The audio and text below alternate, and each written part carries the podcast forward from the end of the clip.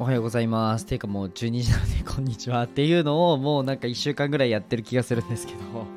あのーちょっと朝忙しくて、最近なんかちょっとお昼に撮るっていう感じでやってるんですけど、あの、また明日からね、朝から、えー朝からちゃんと投稿できるようにしたいかなと思っております。けどなんか、うんと、お昼配信僕いいなと思ってて、あの実際に視聴数を見てみたら、あの全然変わんなかったんですよ。そう。なので割とねお昼のこの休憩時間とかあとはもしかしたら音声だとお仕事しながらとかも聞けるのかなっていう気づきがあったのであのーお昼も割とおすすめです。ということで12月入りましたね。皆さん寒くないですか？むちゃくちゃ寒くないですか？今もねちょっとあの窓を開け始めたらちょっと寒くなってきたなと あいいよいいよ。大丈夫。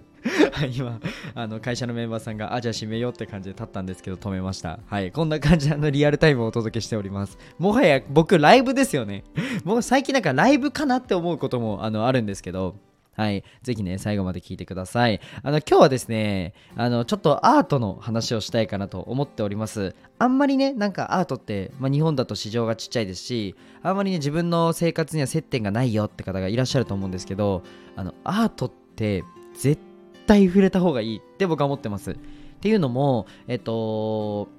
まあ、見るだけでもね、本当にいいかなと思ってて、なんだろう、クリエイティブな発想をなんか視覚化したものが僕はアートだと思ってて、なんだろうな、あの、白い紙に書いてくださいって言われて書くわけじゃないですか。あとはまあいろんなね画材が白い紙じゃないかもしれないんですけど、なんだろうな、全てがクリエイティブな発想でできてるものって、まあ、世の中なかなかないと思ってて、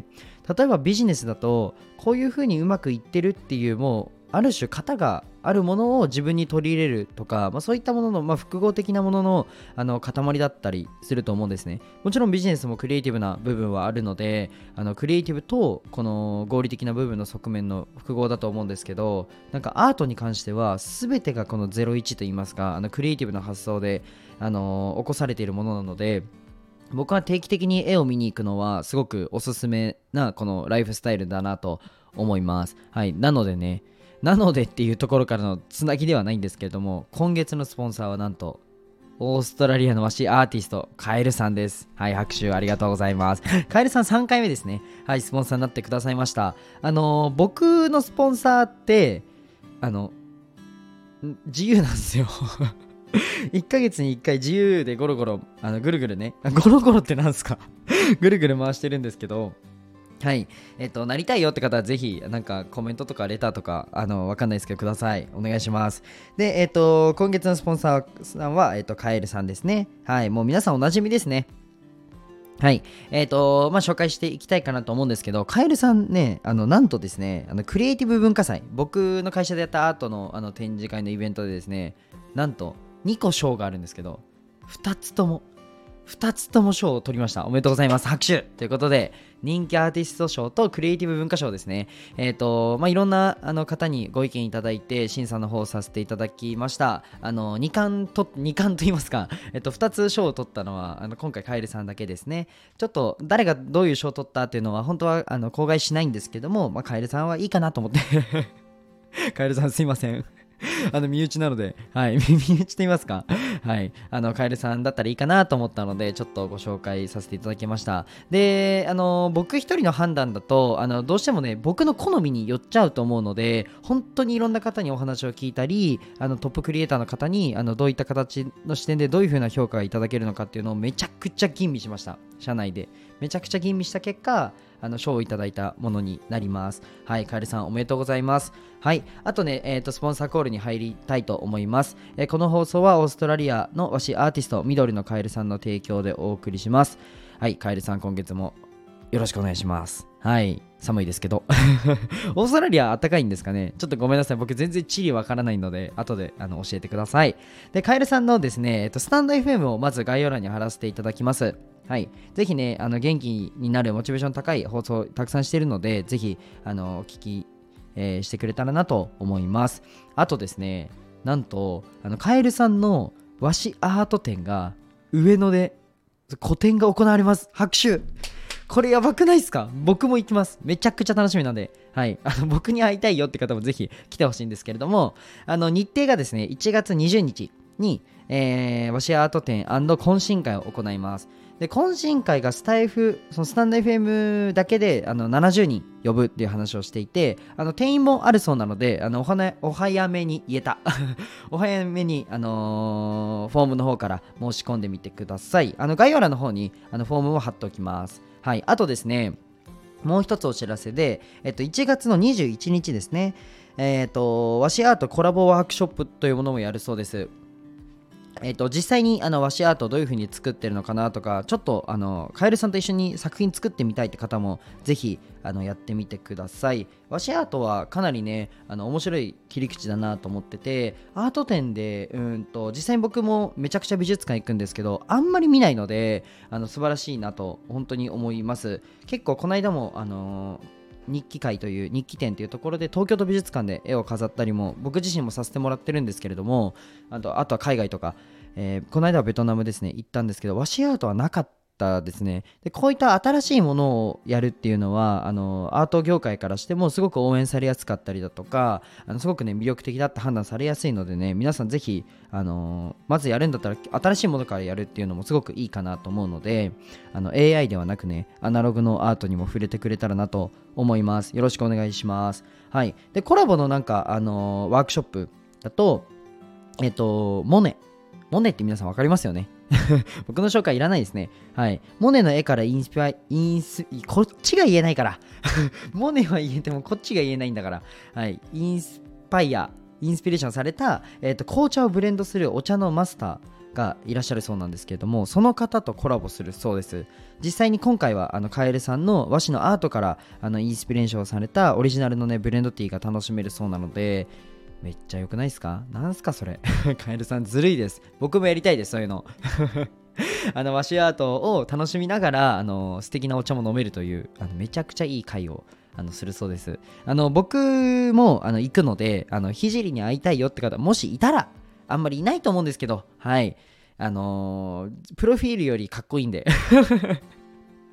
プロフィールの時はまだエラボトックス打ってないんで、ちょっとエラ張ってるんですけど、今はもうシュッとしてるんで、はい。そうなんですよ。僕あのストレスかなんか分かんないんですけど寝てる間にあの歯ぎしりしちゃうしベロも噛んじゃって血だらけなんですよねいつも。起きた時にね。なのでマウスピースとか買ったんですけどそれでもダメであのエラボトックスを美容以外の 医療的な目的で打つっていう謎のことをやったんですけどめちゃくちゃ顎がすっきりしちゃってすごい痩せたねとか言われるんですけどあのエラボトックスだよって毎回言ってます。はい。何の話って感じなんですけどあのカエルさんの、えーと申し込みフォームですね。えー、アートショップの方も、えーと、ワークショップですね。ワークショップの方も、アート展と懇親会の方も両方概要欄に貼ってますので、ぜひ見てください。まあ、詳細とか気になる方は、ぜひあのフォームの方から見てください。お願いいたします。はい。じゃあ今日はあの特にないんですけど、アートに触れようぜっていう回です。皆さん、絵描いたのいつですか？どうせ小学校6年生の図工でしょ？中学校2年生の美術でしょっていう感じだと思うんですよ皆さん。あのですね絵はあの本当にでも描かなくていいので僕は触れた方がいいなって本気で思ってます。あのやっぱりどうしても今結構ストレス社会だったりって言うじゃないですか。で日々の業務に追われたりだとかお仕事に追われてるってこの、まあ、世界線といいますかこの、えーと、ルーティンの中で、えーと、何が一番僕はいいんだろうっていうふうに考えた時にもう100%絵です。100%って言っちゃった。はい。100%絵ですね。絵画は本当にいいと思います。っていうのはやっぱ自分がアーティスト活動しているポジショントークでしょひじりくんっていうわけではなくてあのこれ言うと怒られるかもしれないんですけど僕は絵描くの別に好きじゃないんですよ。あの実際に医療で、えっとまあ、障害のある子どもたちの雇用を生むために僕は描いててそのために自分の絵に集客力をつけてギャラリーを作った時にあの就労支援をなんか今だと例えばそうだな、えー、とコーヒーのなんだ就労支援とかうんと例えば衣類をたた畳む、まあ、就労支援とかいろいろあるんですけれどもとっても素晴らしい就労支援多いんですよ。ただ僕はやっぱりなんかその機能みたいなところであの価値が測られるのは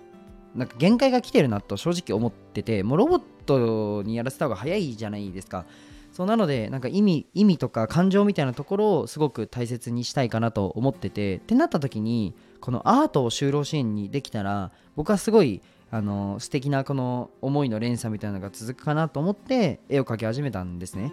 で実際にアートの世界に入ってみて本当にたくさんのアーティストさんとお話しさせていただいて本当海外でめちゃくちゃ活躍しているもうトップアーティストとか、えーと、自分で個展もバンバン開いちゃうそれこそねあのカエルさんみたいに個展を開くアーティストさんとかうんとたくさんの方とお話しさせてもらって感じたのが、まあ、アーティストはやっぱクリエイティブな発想をすごくあのアウトプットするのが得意だなっていうところであの新しい自分のアイディアにもなるしえーと、それこそ仕事にも活かせます。自分のその仕事でなんかどここ詰まってるみたいな時にこのアートを見てあのクリエイティブな思考に脳が変わるんですよね。